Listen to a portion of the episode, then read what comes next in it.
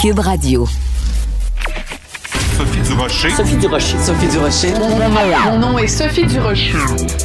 Sophie Durocher. Des opinions éclairantes qui font la différence. Cube Radio. Bonjour tout le monde, c'est Sophie Durocher. On est mercredi le 9 septembre 2020. Écoutez, vous savez que dans le milieu culturel, de plus en plus, on parle de diversité, on parle d'inclusion, on parle de, de l'importance de ne pas avoir de discrimination, de donner la même chance à tout le monde pour combattre des injustices réelles qu'il y a dans le milieu culturel. Euh, je pense par exemple à, à, des femmes dans le milieu culturel des, qui sont moins payées que les hommes, qui ont des, des rôles moins intéressants, tout, euh, des différentes minorités culturelles qui n'ont pas droit à l'écran, à une représentation euh, digne de ce nom. Il y a toutes sortes de problèmes, en effet, qu'il faut régler.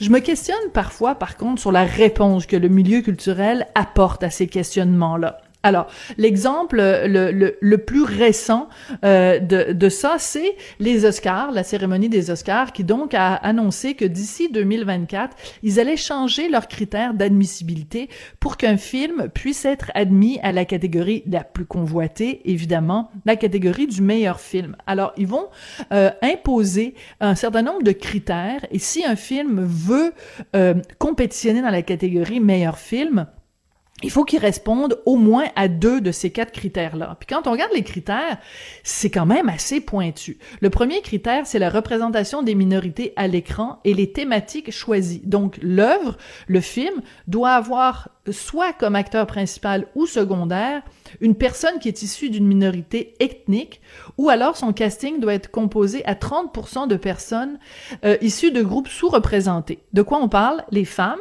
les minorités ethniques, les personnes LGBTQ ou les personnes qui souffrent de handicap. Mais c'est pas juste ça, il faut qu'aussi l'équipe qui est derrière l'écran soit composée en partie de personnes issues de ces groupes-là. Et également, euh, il faut que le sujet du film parle de ça. Donc, soit un, sujet sur quelqu'un qui est issu de différents groupes sous-représentés. Ben, tout ça, c'est des bonnes intentions, les amis. Mais qu'est-ce que ça a à voir avec le cinéma? Le fait que euh, y ait, euh, mettons, à la réalisation quelqu'un qui est LGBTQ+, qu'est-ce que ça me dit sur la qualité du film? Le fait que la personne qui tient le micro euh, soit sourde d'oreille, qu'est-ce que ça change à la qualité du film? Le fait que euh, le film raconte l'histoire d'une minorité, qu'est-ce que ça fait? Ça fait en sorte que ce film-là est un meilleur film qu'un autre film qui, lui, parle euh, de gens euh, qui sont euh, blancs, euh, hétéros et masculins. Ben non, il y a des très grands films qui ont été faits. C'est que je comprends l'idée de combattre des injustices ou de compenser pour des injustices. Mais on parle de cinéma. Pourquoi ces critères-là devraient être un critère pour euh, qu'un film ait accès à la catégorie du meilleur film? Il me semble que les seuls critères qu'on devrait utiliser, c'est c'est un bon film? Est-ce que le réalisateur ou la réalisatrice euh, a fait des plans de caméra qu'on n'avait jamais vus avant?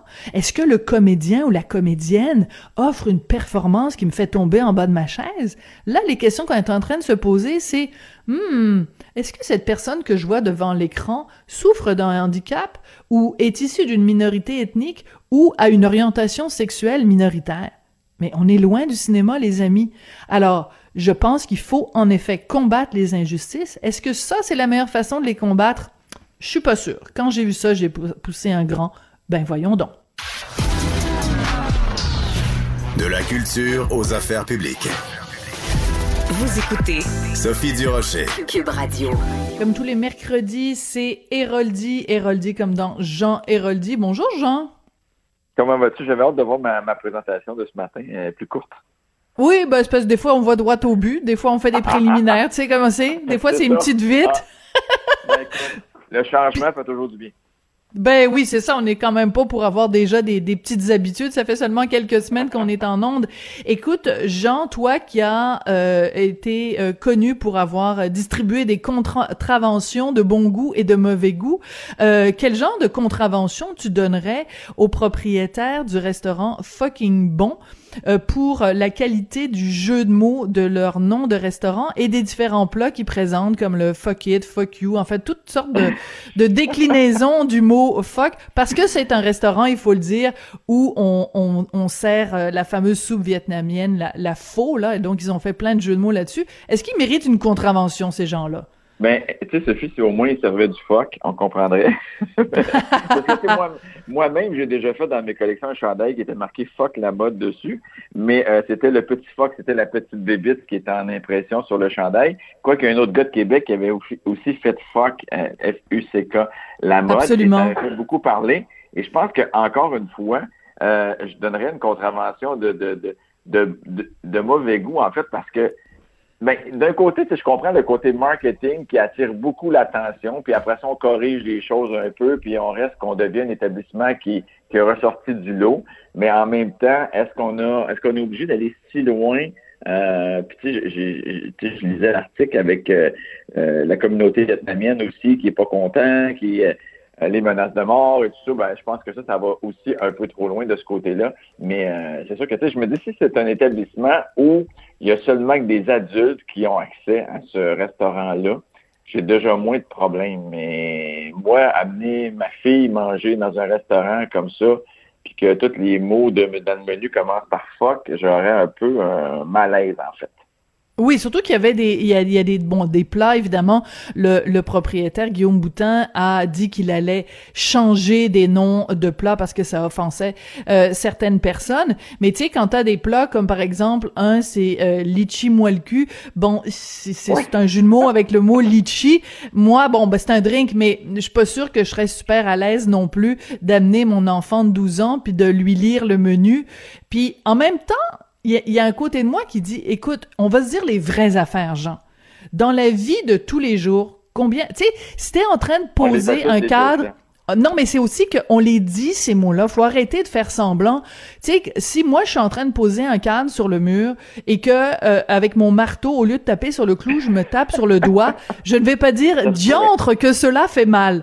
C'est sûr que je vais dire le mot qui commence par un F et qui finit par un K, parce que c'est comme ça qu'on parle au Québec. Je trouve qu'il y a, tu trouves pas qu'il y a quand même une certaine hypocrisie. C'est sûr que ce gars-là, il a pris le mot le, le, jeu de mots avec fuck et il l'a mis partout. Mais il faut pas être hypocrite. Les Québécois, c'est comme ça qu'on parle. Non, mais je comprends, Sophie, mais toi, que tu le dis, moi, je l'ai dit, ça va. Mais si ma fille est en train de poser un cadre aussi, puis elle donne un coup de marteau, puis elle a 12 ans, ou 10 ans, ou 8 ans, puis elle dit fuck, ça m'a fait mal au doigt, euh, ça passera pas mieux. sais, à un non. moment donné, c'est une question. Puis tu vas lui dire. ben, oui, puis je vais dire, ben voyons, mon Milou, puis même si moi je viens de le dire dans la phrase d'avant, ça passe pas. Il faut faire plus attention un peu parce que sinon ça devient un langage qui, qui va devenir comme dire merci, bonjour, bonsoir. Tu sais, c'est, ça ne deviendra pas un, un mot euh, qu'on, fait exception, ça va devenir partie du langage. Euh, donc moi, j'ai, mais tu sais, même dans l'affichage, là, euh, on dit toujours avec la, loi pour euh, le français, tout ça, pour garder. Je me promenais la semaine passée, j'étais à Magog, puis je voyais euh, les magasins, un magasin qui s'appelait Horse White. Je me suis dit, est-ce que c'est vraiment légal d'appeler un magasin Horse White? Pourquoi on l'appelle pas Cheval Blanc? Ben, il faut la loi. La, la, loi est claire. En fait, c'est du moment qu'il y a euh, une partie de la fiche qui est qui a une dénomination française. Par exemple, euh, Second Cup peut pas s'appeler juste Second Cup. Il faut que ce soit les cafés Second Cup. C'est-à-dire que donc donc à partir du moment où mettons si t'as si je sais pas White Horse c'était quoi comme commerce, mais si c'est mettons bistrot White Horse ou restaurant White Horse, ça ils ont le droit. Ouais, mais c'est marqué White Horse boutique. Tu sais, à un moment donné, c'est comme euh, c'est pas fort. Il y avait un autre magasin de lunettes, mais ça parlait comme Sunwear. Je pense que c'était Sunwear ou Sunglasses. Ben, il y en a un Sunglasses. Mais euh, c'était très, très anglophone et marqué lunettes en petit en bas. Donc, on est, on est loin là, de, de, de, il y a encore de l'amélioration à faire, je pense, de ce côté-là. Je, comprends qu'avec des bannières qui viennent de l'extérieur, on peut pas euh, euh, tous les traduire en français. Ça devient difficile parce que ce ne sont plus les mêmes magasins. Mais euh, quand même, euh, il y a de l'ouvrage à faire encore là-dessus si on veut garder notre français. Je ah ben ça, je suis entièrement d'accord.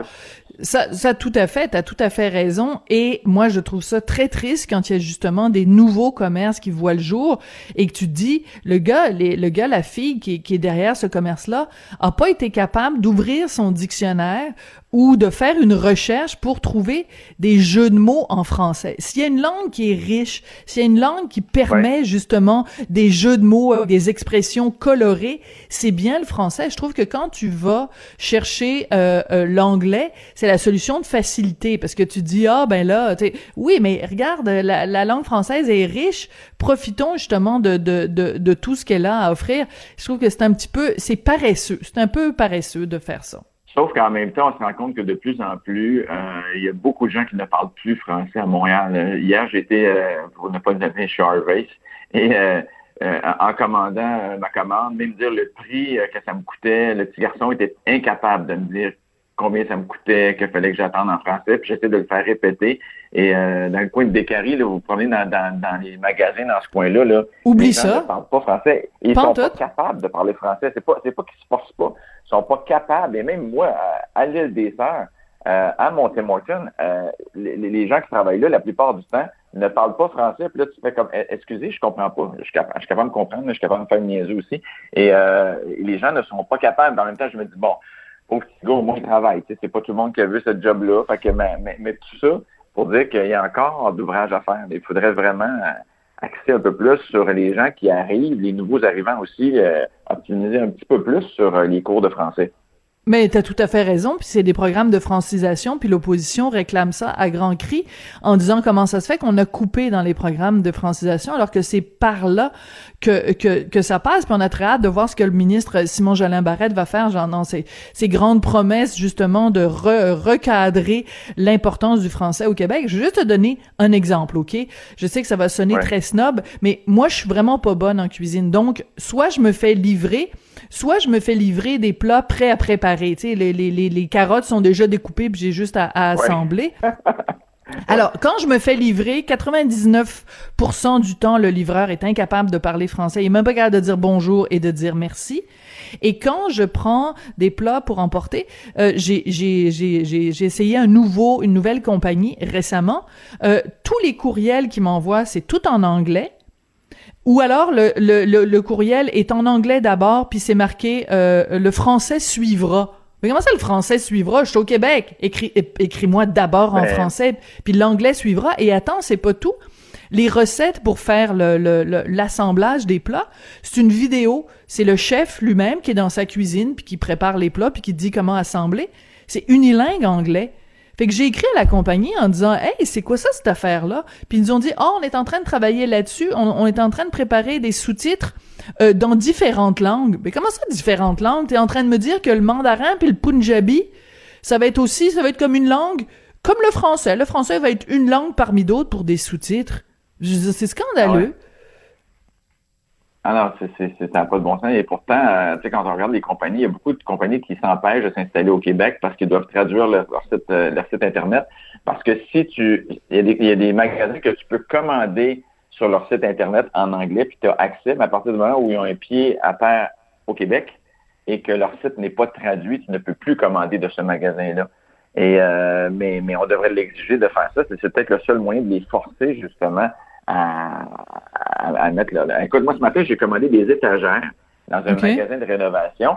Et là, ben, j'ai un problème dans ma commande parce que peu importe, là. Et là, j'ai besoin de parler au service à la clientèle. Et là, on me dit, ben, tu peux chatter avec le service à la clientèle. Et là, quand je viens pour chatter, on me marque, on peut chatter seulement qu'en anglais. Ben, voyons donc. Et pourtant, c'est un gros magasin de rénovation.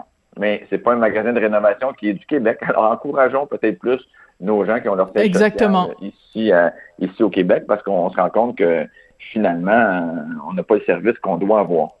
Et au Québec, ben on sait que le service va être fucking bon. Ok, parfait, c'était ma blague de la journée. Écoute, euh, Jean, quand tu envoies tes, tes, sujets le matin, en général, je sais à peu près où tu t'en vas. Mais là, tu as écrit à notre collègue Hugo tu as dit que tu voulais parler de la longueur des jupes dans les écoles privées. J'ai aucune idée où tu t'en vas avec ça, fait que je te laisse aller. Ben, ben sais quoi? Je trouve que les uniformes scolaires, surtout dans les écoles privées, qu'on les exige, euh, et ont une raison d'être. Je pense que les que les étudiants entre un et entre l'autre, il n'y a pas de différence. Euh, ils sont pas, ne sais pas laquelle est la plus riche, laquelle est la plus pauvre, laquelle Absolument. qui des marques, laquelle qui n'en porte pas.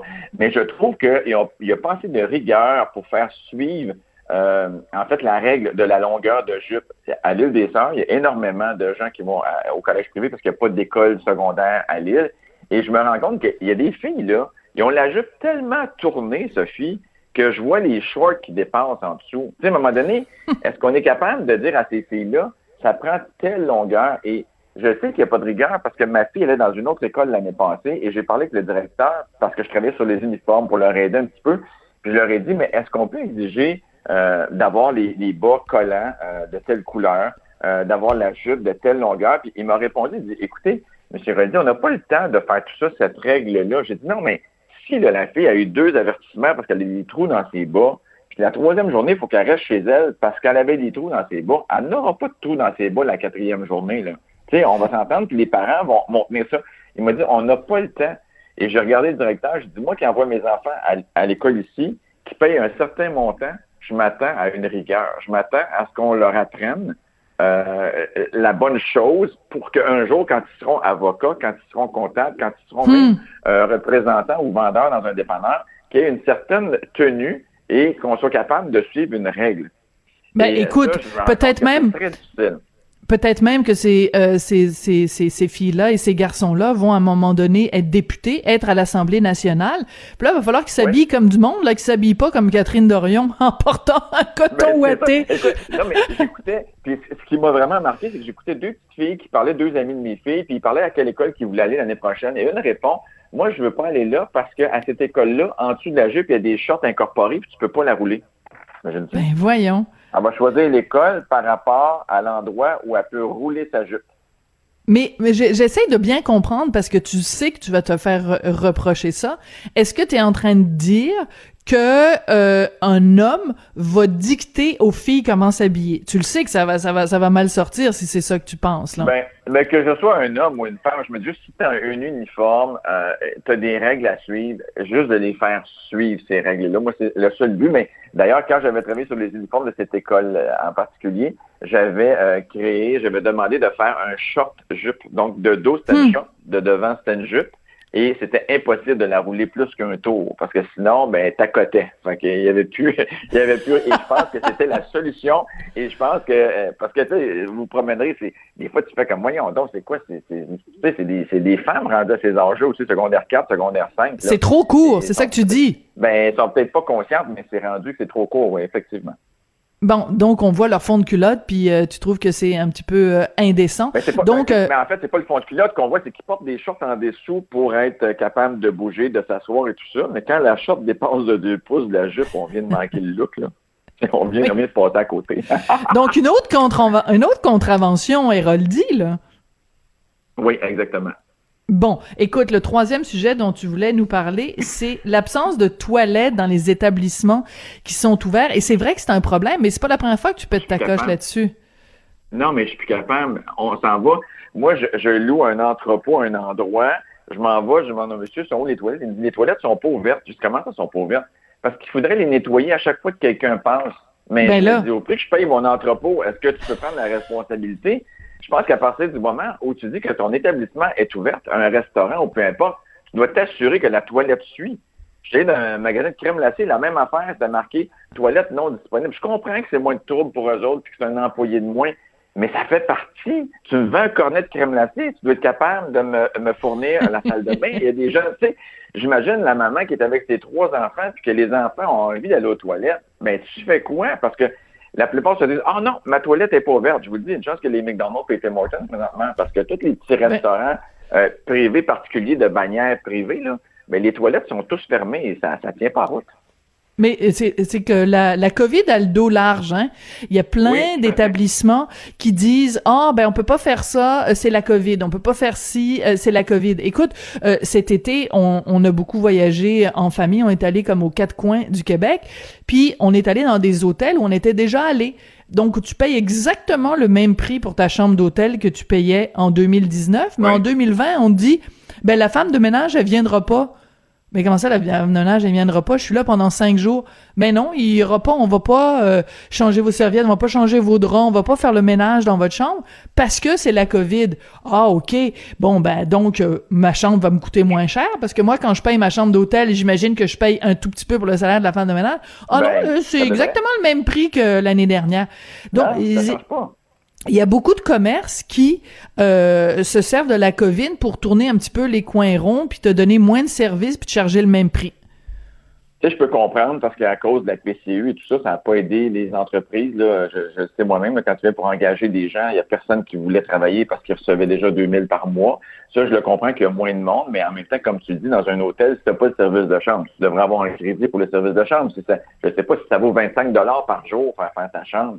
Mais donne, donne-moi un crédit de 15 Je vais juste être content, puis tout le monde va faire leur affaire, ça va être parfait.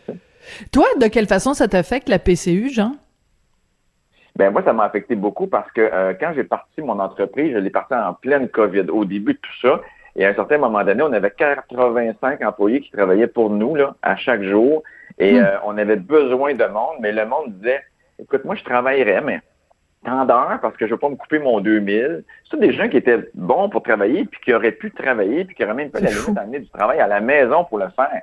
Mais hmm. étant donné qu'il y avait le 2000 c'était épouvantable. Donc, à ce moment-là, tu as des employés oui, il y en a qui sont performants, mais y en a qui sont peu performants, mais tu les gardes pareil parce que tu n'as pas le choix, c'est le mieux que tu peux avoir. Moi, je trouve hmm. que la PCU, oui, ça a eu du bon, mais ça s'est étiré vraiment. Euh, je pense que les étudiants, et j'espère que l'année prochaine, les employés, les employeurs, quand ils viendront le temps d'engager euh, des gens, ils vont regarder, l'année passée, en 2020, as-tu travaillé ou t'as resté assis sur ton cul euh, en, en, ta PCU? C'est bon, ça. Ça paraît dans un CV, ça, parce que si tu as travaillé pareil, pour moi, tu es un, un gars qui veut travailler puis qui, qui a de l'avenir hmm. beaucoup plus que la personne qui a dit Hey, moi cet été, c'est relax, c'est les vacances, je ne fais rien, comme euh, beaucoup l'ont fait cet été. Mais c'est un très bon critère et tu as tout à fait raison parce que je trouve que c'est une question de, de caractère. Ça en dit beaucoup sur le caractère de la personne, son, son ambition. Tu sais, c'est un mot qui est plus à la mode, vraiment, de parler de, ben, d'ambition. Ouais, mais surtout quand tu es jeune comme ça, qu'est-ce que tu as besoin dans un CV? C'est de l'expérience. C'est juste l'expérience que tu as besoin. Donc, accumule-en le plus rapidement possible. Et c'est ce qui va faire qu'un jour, tu auras une carrière qui aura du bon sens. Ben c'est ça. Et moi, je, je, rappelle toujours quand on parle de d'ambition puis de jeunes, je rappelle toujours l'anecdote de Claude Poirier. Puis on, on, ça a été raconté évidemment dans dans, dans l'histoire euh, de, de, de sa vie, mais lui-même en parle très de façon très spontanée. Il voulait tellement travailler comme justement comme chroniqueur euh, judiciaire, chroniqueur affecté aux, aux, questions de police et tout ça, qu'il a approché une station de radio en disant regardez, engagez-moi, je m'en fous, ne me payez pas, je veux travailler parce que j'aime ça, c'est ce que j'aime dans la vie. Alors qu'aujourd'hui, imagine un jeune qui fait ça, qui vient voir un employeur en lui disant euh, t'es même pas obligé de me payer, je veux juste l'expérience, ben, je veux être sur le terrain. Tu sais, c'est c'est complètement l'inverse là, qui est en train de se passer. Euh, avec la PCU. Écoute, juste raconter une anecdote, justement par rapport aux, euh, aux uniformes, on revient un petit peu à la question de, de tout à l'heure. À l'école de mon fils, ils sont obligés d'avoir un uniforme uniquement pour euh, le sport. OK? Et là, on a reçu un courriel il y a à peu près une semaine et demie, deux semaines, de la compagnie qui fait les vêtements de sport pour, pour l'école en disant, écoutez, on est vraiment désolé, cette année, c'est sûr qu'il va y avoir des retards. On sera peut-être pas capable de livrer les vêtements de sport à temps pourquoi? Bon, on va vous le dire très honnêtement pourquoi? Parce que on a eu de la difficulté à recruter des gens qui travaillent normalement pendant tous les mois d'été, évidemment pour préparer les, les, les paquets pour la, la rentrée de, de, septembre, à cause de la PCU. Puis nous le disait tel quel dans le courriel, là. Ah, puis, je, les crois tout à fait, là. C'est même pas... Euh, c'est même pas une, une, une, fausse vérité ou une menterie. Ça, c'est vraiment ce qui s'est passé. En plus que les gens qui faisaient fabriquer coudre, il y avait des millions de jaquettes qui se faisaient sur les plans de couture, donc les uniformes ont dû prendre un peu le côté parce que c'était pas le, la chose du moment, mais ça a été vraiment difficile pour beaucoup, beaucoup d'entreprises. Euh, c'était de nager à contre-courant, mais euh, c'est ce qui s'est passé. Ouais, écoute, euh, c'est c'est quand même assez particulier. Donne-moi quand même des nouvelles de, de, des masques et des masques que tu fais avec avec mademoiselle Taillefer. Écoute, je suis tellement mauvaise dans les prénoms là. Avec Rosalie. Rosalie, merci. Ben écoute, les masques avec Rosélie, ça va super bien. D'ailleurs, on commence à livrer, euh, on a commencé hier, euh, même un peu la semaine passée, là, mais c'est des milliers de masques qu'on a vendus euh, avec le, sourire, donc le plastique au niveau du visage, qu'on pourra voir les gens parler, voir les lèvres bouger, surtout pour les malentendants. Mais je dois dire, pour les gens qui sont myopes aussi, ça aide tout le temps. J'ai tout le temps ah, vrai? un regard sur les lèvres des personnes à qui je parle parce que j'étais myope quand j'étais jeune. Puis on dirait que quand la bouche est cachée, je ne comprends plus rien. Surtout des voix de gars qui sont un peu plus basses, c'est encore plus difficile. Euh, mais ça ça, ça va bien avec Rosalie. On a plein de, modèles. On a plein d'appels, des appels d'offres, des, ça, va très bien, sincèrement. Et, et Rosélie est, tellement inspirante de la voir, puis de jaser, puis de, tout ce qu'elle a passé à travers pour, pour être ce qu'elle est aujourd'hui. Là, mais les enfants de René Simon ont des personnalités incroyables. Ben, le père puis la mère, je veux dire, puis même la, même la grand-mère Taillefer, et je pense qu'ils sont là pour quelque chose. Là. Mais euh, c'est vraiment, c'est vraiment le fun. Mais, mais c'est important ce que tu dis euh, à propos de, de Rosalie, puis tu fais ta, sa, sa, généalogie euh, comme ça. Euh, c'est important de, de, de, de, rendre à César ce qui appartient à César, c'est-à-dire que, euh, en effet, les, les, les femmes taillefer de génération en génération sont, sont, sont des femmes fortes. Puis j'aime ça quand tu dis, eh, c'est pas pour rien qu'ils se sont, ils sont rendus là. Dans le cas de, de René Simard également, tu sais, c'est des, des fois les gens regardent des personnalités connues en disant ouais ben là il l'a eu facile puis tout ça.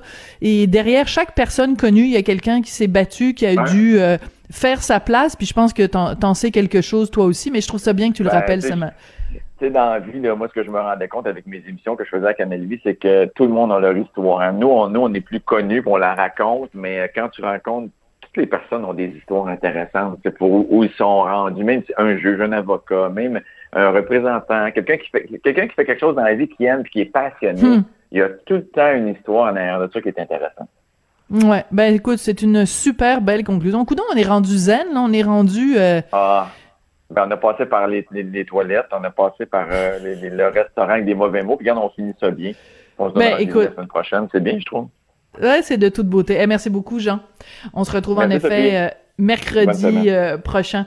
Euh, après la pause, une entrevue avec euh, une de mes amies depuis plus de 30 ans. Ben oui, une politicienne. On a le droit, comme journaliste, d'être amie avec des politiciens. C'est Christine Saint-Pierre qui sort son autobiographie tout de suite après la pause. Sophie Durocher. Ne ratez plus rien. Cette émission est aussi disponible en podcast dans la bibliothèque balado de l'application ou du site cul.radio.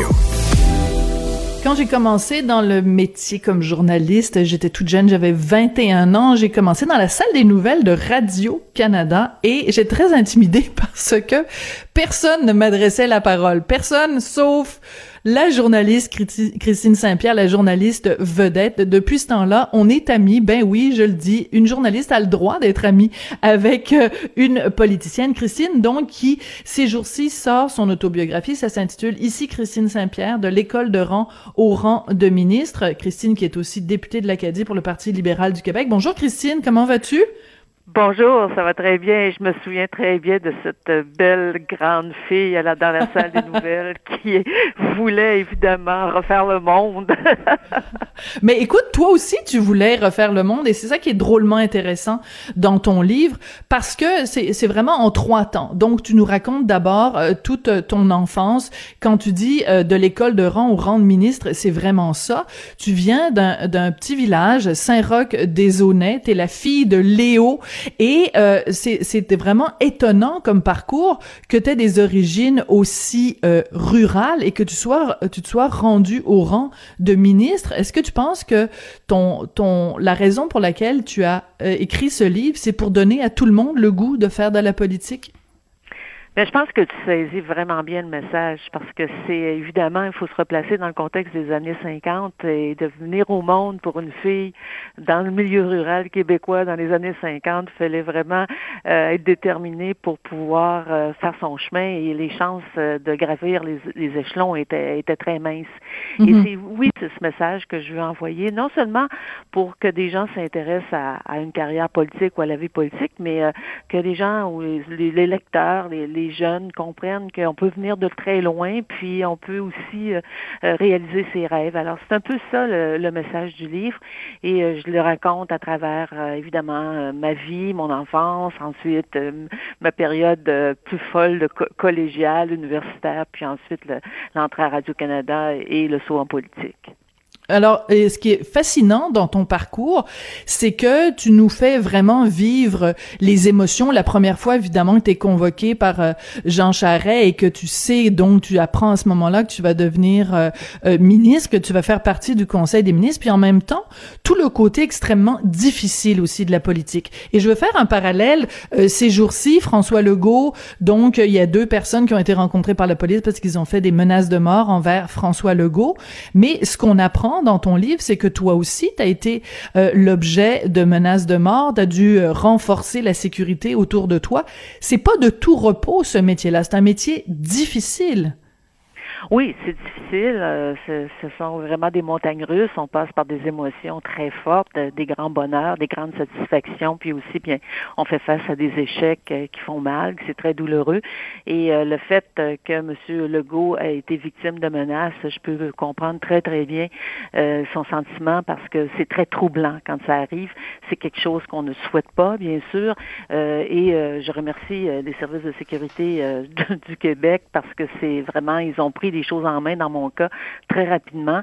Et euh, mais euh, être soudainement euh, entouré de quatre gardes du corps, on fait des rénovations, ben des rénovations, c'est-à-dire on, on aménage les, les fenêtres, des met des pellicules spéciales dans les fenêtres de l'appartement pour empêcher que des, des objets puissent pénétrer et faire fracasser les, les vitrines.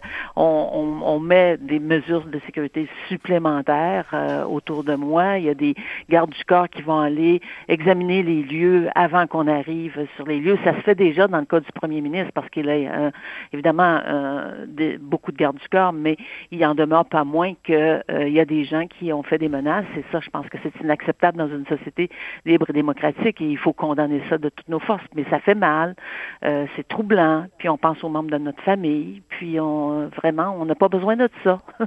Oui, et mais tu rappelles aussi en 2012, pour certains qui l'auraient oublié, euh, par exemple, Lynn Beauchamp, Jean-Marc Fournier, qui avaient reçu sur le palier de leur résidence privée. Donc les gens savaient où ils habitaient.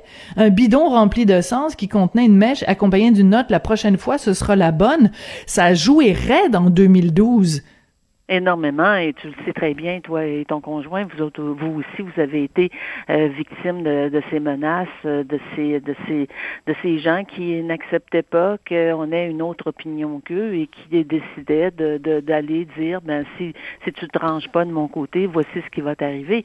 Euh, on veut, ça veut pas dire que ces gens-là vont passer aux actes, mais le fait de se de se sentir euh, libre d'aller euh, proférer hmm. de telles menaces, je pense que c'est inacceptable. Et évidemment, ça a été très, ça nous ébranlait énormément, ça nous a ébranlé, ébranlé beaucoup lorsque c'est arrivé à Jean-Marc et à Lynn, et, on était très, très troublés par cela, parce qu'on se disait, bien, ça ne peut pas dégénérer de cette manière-là, il faut vraiment que ces choses-là euh, soient condamnées, mais bon, si on refait, on revient en arrière, je pense pas que cette violence-là a été beaucoup condamnée, et même moi qui l'ai condamné. J'ai dû. Oui. Euh, j'ai te fait reprocher. On m'a reproché d'avoir souligné euh, la violence qu'il y avait. Je ne dis pas qu'il n'y avait pas des gens de sincères dans cette euh, dans cette démarche-là, qu'il y avait des gens qui voulaient, qui, qui croyaient à une cause, mais il y en a qui s'en sont ajoutés et qui avaient de mauvais euh, de mauvaises intentions et qui allaient qui allaient beaucoup trop loin par rapport aux problèmes qui étaient devant nous. Oui, et, tu rappelles aussi, parce que pour le livre, tu as rencontré Jean Charret, et il te dit à quel point, et je cite, le niveau de violence déployé par les anarchistes nous a surpris. Ce groupe-là était délibérément violent, et le fait que Gabriel Nadeau-Dubois refuse de dénoncer la violence, pour moi, ça dépassait l'entendement. Quand tu le, tu le croises, Gabriel Nadeau-Dubois, euh, à l'Assemblée euh, nationale, euh, ça, ça doit te faire drôle, parce que à l'époque, c'était quand même quelqu'un qui, justement, avait refusé de dénoncer la violence. Oui, tout à fait. Il y a d'eau qui a coulé sous les ponts, bien sûr, puis maintenant nous sommes devenus des collègues à, l'Assemblée nationale. Euh, je pense je sais pas qu'est-ce que qu'est-ce que euh, euh, qu'est-ce que Gabriel Nadeau-Dubois euh, pense lorsqu'il me croise, mais moi, je ne peux pas faire autrement que de penser à cette période-là où hmm. il était campé sur ses positions et refusait de condamner cette violence parce qu'il avait énormément d'ascendants sur les troupes. Et le fait qu'il ne le fasse pas, bien, ça pouvait donner un signal, aller continuer. Et s'il l'avait fait, ça aurait été aussi de, qu'il dise à, à ces gens-là, bien écoutez, vous allez trop loin et il aurait pu exercer un, leadership parce que c'est un leader né. Euh, c'est un garçon qui a énormément de charisme, qui s'exprime de façon impeccable et qui est capable aussi de ramener les choses à, leur place, de ramener ses troupes et il ne l'a pas fait. Et alors c'est ce que je raconte dans le livre. Je, rappelle ces moments-là, comment nous, euh, au gouvernement, on l'a vécu de l'intérieur, comment on, mm. on, comment on vivait ces choses-là, ces moments-là. Puis je pense que c'est important aussi que les Québécois, les lecteurs, le, euh, puissent avoir, je dirais, cet éclairage-là aussi sur cette sur cette période-là. Évidemment, je peux pas tout raconter parce que des discussions qui qui y avait au, Conseil des ministres, mais je mhm. pense que j'en rencontre assez euh, j'en dis Très bien. pour, pour comprendre ce qui se passait à l'intérieur de notre formation à ce moment-là. Oui, c'est très bien raconté. Écoute, euh, les depuis que ton livre est sorti, il y a beaucoup de commentateurs qui se sont euh, attardés au fait que dans le livre tu racontes, même si tu travailles, donc tu, tu es une fervente libérale, tu dis tu es libérale jusqu'à la mort, euh, tu racontes dans le livre que en 1980 et en 1995, donc les deux référendums, tu as voté oui. Pourquoi as-tu choisi de raconter ça dans ton livre alors que quand Jean Charest t'a demandé de se joindre à sa formation politique, il t'a posé la question et tu ne lui as pas répondu? Pourquoi tu le dis dans le livre? Pour qui t'as voté euh, en 80-95? Oui, ce moment, ce livre-là, c'est ma vérité. Et je pense que je mm-hmm. ne pouvais pas passer à côté de cette, euh, ben, cet aveu, c'est-à-dire de dire euh, où est-ce que j'ai, où est-ce que je logeais euh, à cette époque-là. Il faut se rappeler aussi, le premier référendum, c'était l'étapisme. Alors, c'était en deux étapes et c'était moins angoissant, je dirais, de voter oui que la deuxième fois. La deuxième fois, ça a été très déchirant pour moi. Et je raconte dans le livre ce qui se passait. Et je pense que beaucoup, beaucoup de Québécois partageaient aussi ce sentiment-là mm. le jour du vote. Ils étaient déchirés parce qu'ils avaient un attachement au Canada, étaient frustrés de voir qu'il n'y avait pas de, de, de, de, discussion possible ou qu'il n'y avait pas d'espoir possible d'arriver peut-être à ce que le Québec puisse intégrer euh, sa place, ait sa place à, dans, dans, cette dans, dans, dans le Canada, mais euh, en même temps, euh, il, il, fallait, c'est ce que j'explique dans le livre, mon sentiment euh, euh, c'était aussi une colère par rapport à l'échec de Mich, par rapport à tout ce que M. Mulroney avait fait pour faire en sorte que le Québec ait sa place dans le Canada. Mais une fois que tout ça a été passé, qu'il y a eu deux référendums, tu te dis, bon, ben, les gens ont dit non deux fois. Maintenant, comment, comment puis-je euh, travailler, comment puis-je collaborer et bâtir, bâtir cette relation qui une œuvre inachevée et c'est, c'est, c'est, c'est la conclusion à laquelle j'en viens, c'est une œuvre inachevée il va falloir qu'un jour, euh, je pense qu'il y ait ces discussions euh, constitutionnelles avec le gouvernement fédéral. Mais semble-t-il que, comme on dit, le fruit n'est pas mûr. le fruit n'est pas mûr, mais en même temps, tu le dis aussi quand tu étais ministre des Relations internationales, il y a des fois où tu disais, euh, ben si le Québec euh, était indépendant, on aurait une meilleure voix, euh, on pourrait mieux défendre nos droits. Tu le dis aussi dans le livre. Donc, il y a quand même une frustration du fait que parce qu'on n'est pas un État indépendant, on, notre voix est moins bien entendue sur la scène internationale. Oui, ben c'est parfois, c'est ce que je raconte dans le livre. Parfois, ça me passait un petit peu par la tête. Euh, je me disais bon, ben si on avait, si ça avait été euh, un oui, on aurait, euh, on serait assis, comme disait Monsieur, si bien Monsieur Landry, on serait dans le concert des nations. Mais il en demeure pas moins que le, le Canada est, quand même un pays qui est très respecté dans le monde. Et je le, je, je l'ai vu, je l'ai, j'ai côtoyé des gens qui ont une admiration sans borne pour ce qui se passe ici et qui se disent, eh bien, on est, vous êtes chanceux de vivre dans un pays comme le Canada. Alors, je pense qu'il faut aussi euh, réaliser qu'on a des grands avantages de vivre dans cette dans cette fédération. Euh, on a notre place aussi à l'international et c'est ce que je veux défendre aussi. On a notre place à l'Organisation internationale de la francophonie.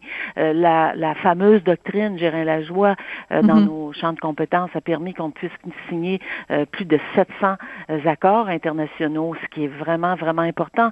Euh, l'accord de libre-échange Canada-Union européenne, on avait notre place à la table de négociation. Et je pense que ça, il faut continuer à, cultiver ces, relations-là. On est le tas fédéré dans le monde qui a le plus de représentation avec la Bavière. Alors, on a une place dans le monde. Et moi, je veux pas non plus faire ma gérante d'estrade, mais ce que je constate aujourd'hui, c'est qu'il semble y avoir un moins grand intérêt pour la place du Québec euh, à l'international, outre euh, la, toute la question du commerce, bien sûr, euh, on s'entend là-dessus, mais le Québec, le Québec ne doit pas avoir que des comptoirs commerciaux mm-hmm. à l'international. Ça serait tellement dommage parce qu'on a tellement à offrir notre culture. Nous sommes le vaisseau amiral de la protection de la langue française en Amérique du Nord, et il faut que cette, cette parole, on, on l'entende à l'extérieur. Puis on a notre place et on est très respecté, je dois le dire. Hmm. Alors, on, on sait que tu es féministe, tu le dis très, très, très clairement dans, dans le livre. C'est d'ailleurs la dernière euh, phrase de ton livre, libéral et féministe jusqu'à la mort. Tu as été évidemment responsable de la condition euh, féminine. Et c'est intéressant parce que tu racontes que toi, tu voulais que le Conseil du statut de la femme change de nom et change de vocation et devienne le Conseil pour l'égalité homme-femme. Qu'est-ce que ça aurait changé, Christine, si on, a fait, on avait changé le Conseil du statut de la femme? Ça aurait donné, à mon avis, un message important aux plus jeunes. Euh, les femmes comme de ma génération et toi un peu plus jeune, euh, euh, même beaucoup plus jeune que moi, on, on, était dans un contexte où l'égalité entre les hommes et les femmes était le fait que les femmes prennent leur place et qu'on ait vraiment qu'on défonce ces, ces plafonds de verre. Quand j'étais ministre de la Condition féminine, je réalisais que les plus jeunes n'adhéraient pas nécessairement à ce discours-là.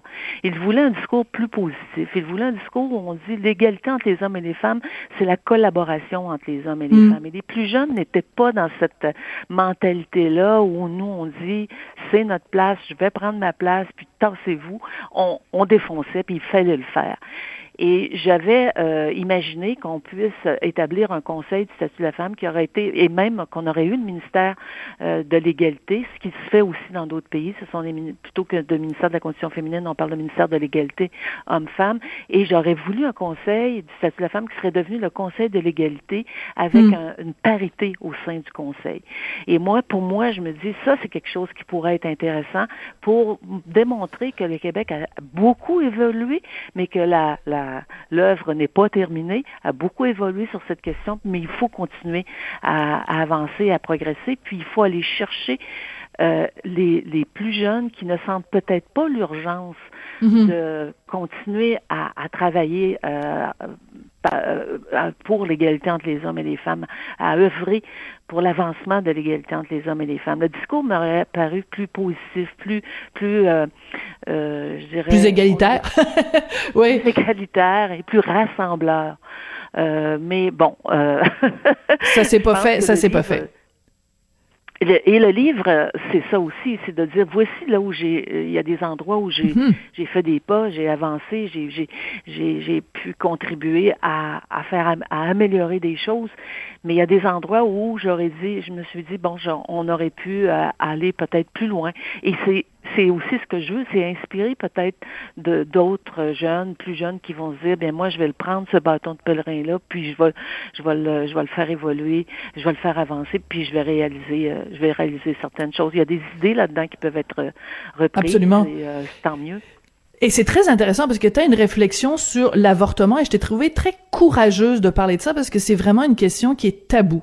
Et euh, donc évidemment, tu es pour euh, l'avortement euh, parce que bon, évidemment, c'est un droit acquis des femmes au Québec et, au Canada, mais en même temps, tu dis comment on fait comme féministe pour se positionner sur les avortements sélectifs. Les avortements sélectifs, c'est puis on sait que ça il y en a au Québec, il y en a au Canada, des gens qui disent ben, quand ils apprennent que la femme est enceinte et qu'elle va avoir une petite fille, qu'elle se fait avorter. Donc comment, comme féministe, comment on fait pour dire ben, je suis en faveur de l'avortement, mais donc je permets qu'une femme euh, euh, ait un avortement parce qu'elle attend une fille. Comment on fait pour résoudre cette question-là, Christine? C'est, à peu près, c'est très difficile parce que oui, euh, je suis en faveur de l'avortement parce que je pense que c'est une décision très intime et c'est une décision qui appartient à, à la femme elle-même qui euh, décide d'aller vers cette cette option qui lui est offerte et il faut que ça se fasse dans les dans, dans, dans la plus grande sécurité, dans les mesures d'hygiène euh, exemplaires. Ça c'est, c'est réglé et euh, je suis tout à fait euh, à l'aise avec euh, cette notion-là. Là où j'ai un problème, et je l'ai connu quand j'étais ministre de la Condition féminine, parce que c'était arrivé dans l'actualité, cette euh, question-là de femmes qui se font avorter parce qu'elles portent des filles. Et, c'était pour moi un, un problème qui était, à mon avis, très je dirais, très c'est une question qui était très sensible.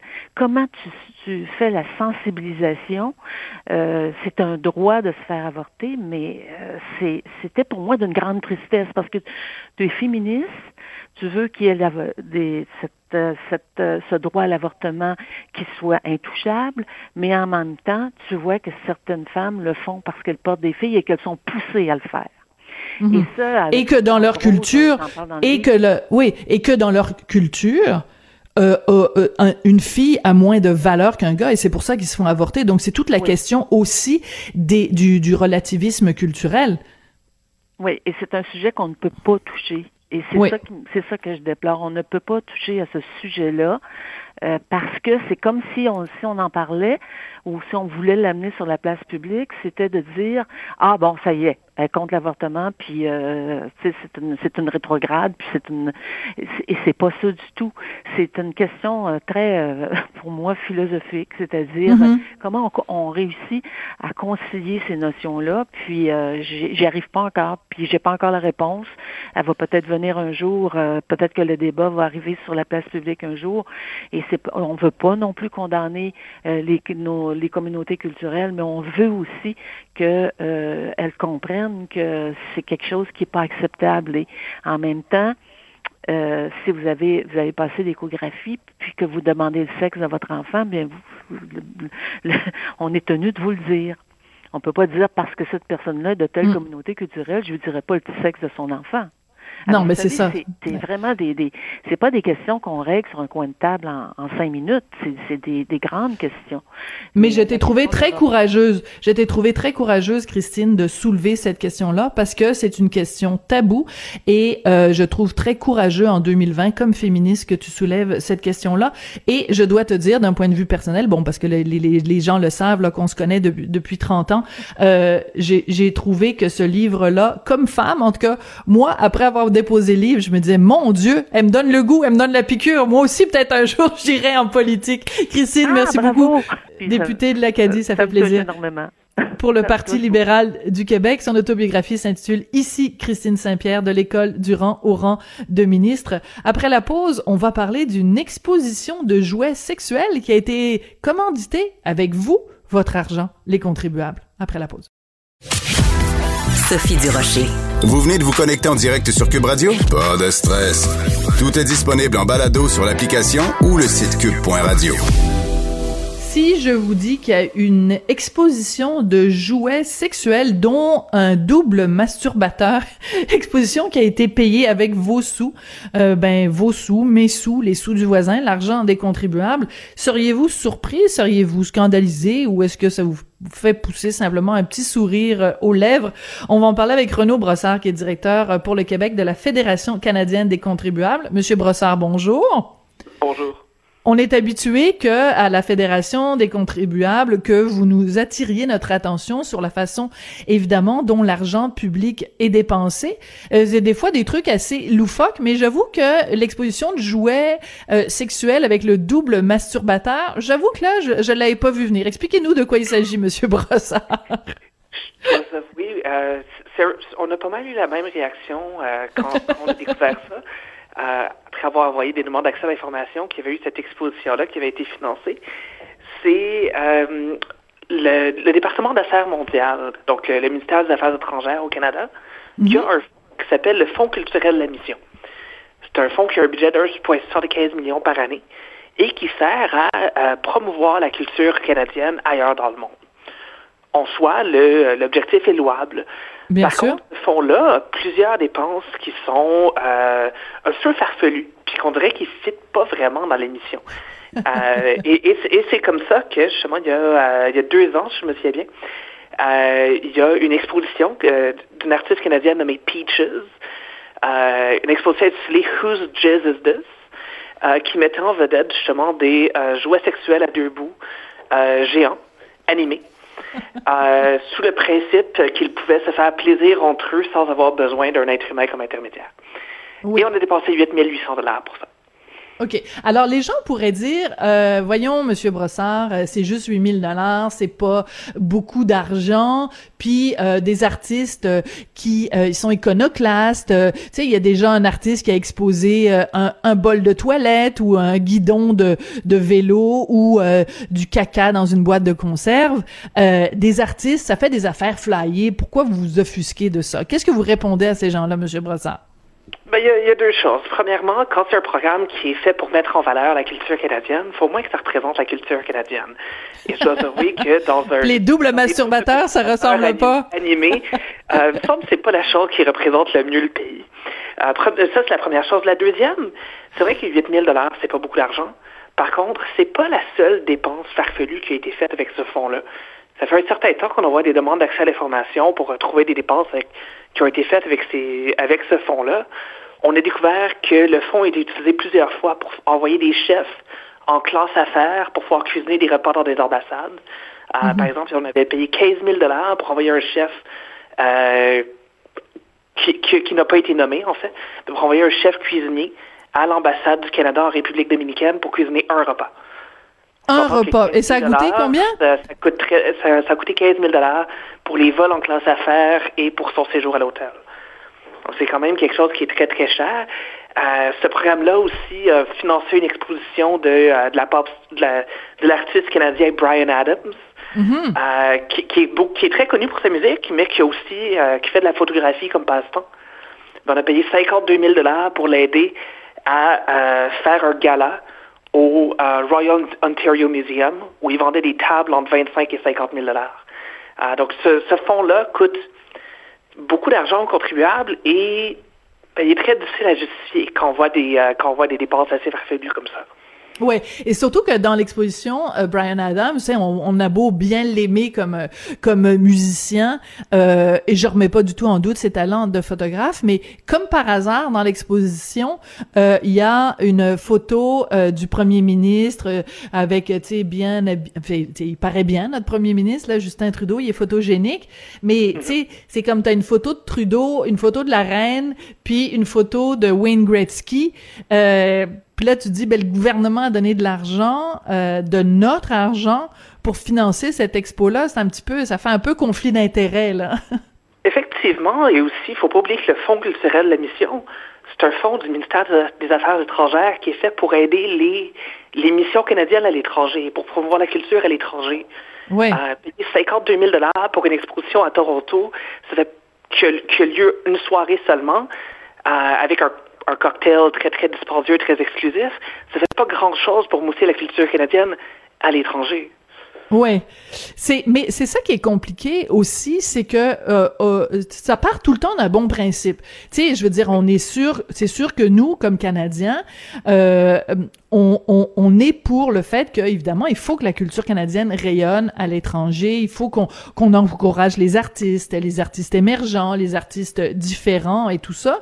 Mais c'est quand on regarde le détail qu'on se dit, hmm, pas sûr moi que j'ai envie d'envoyer au mois d'avril mon rapport d'impôt d'envoyer un gros chèque à Ottawa puis de savoir qu'il a été dépensé pour un double masturbateur. Mais surtout, ce que je note de ce que vous nous dites, Monsieur Brossard, c'est à quel point euh, euh, c'est difficile d'obtenir cette information-là. Comment se fait-il que vous avez dû vous y prendre à plusieurs reprises, puis avec la loi d'accès à l'information, pour avoir cette information-là qui normalement devrait être euh, transparente, elle devrait être accessible à tous cette information-là? Effectivement, en fait, on a dû s'y prendre à plusieurs fois, mais c'est le fait aussi que c'est un programme qui est très méconnu. Hein, on, parle, on parle d'un programme qui est supposé coûter 1,75 millions par année, euh, bon, qui finit toujours par coûter plus, malheureusement, mais euh, c'est un programme parmi des milliers de programmes du gouvernement. Donc, il y a énormément de factures à éplucher, il y a énormément de... Euh, ça prend hmm. énormément de temps, énormément de travail pour pouvoir trouver ça. mais on est... On, on est toujours prêt à mettre le temps, à mettre le travail pour, envoyer les, demandes d'accès pour. Et ça nous a permis justement de, euh, trouver des, perles euh, comme celle-là. Oui. Alors, mais moi, j'avoue que la perle, quand même, c'est euh, le, cette exposition donc de, de Peaches. Et il faut juste spécifier que cet artiste-là, donc, son travail, elle dit que c'est, elle travaille sur des questions de sexe, de féminisme, queerness, c'est difficile à, traduire, euh, le genre et les nouvelles politiques du millénium et euh, ce, double masturbateur. Écoute, j'adore dire ça. Là. Je veux dire que le gouvernement a donné de l'argent pour une expo avec un double masturbateur. Donc il y a deux, il y a deux côtés. Il y a une bouche euh, d'un côté avec des dents et une langue, et de l'autre côté il y a un vagin. Donc les deux côtés du double masturbateur peuvent se redonner du plaisir l'un l'autre en réécrivant l'histoire et on n'a pas besoin d'être humain. Écoute, quand... c'est parce que des fois, il y a des œuvres d'art, tu, te grattes la tête en te demandant de que c'est. mais des fois, la note explicative qui est censée t'expliquer ce qu'est l'œuvre d'art, tu te grattes encore plus la tête. Disons que à la, à la Fédération des contribuables, vous avez dû bien rigoler quand même quand vous avez vu ça.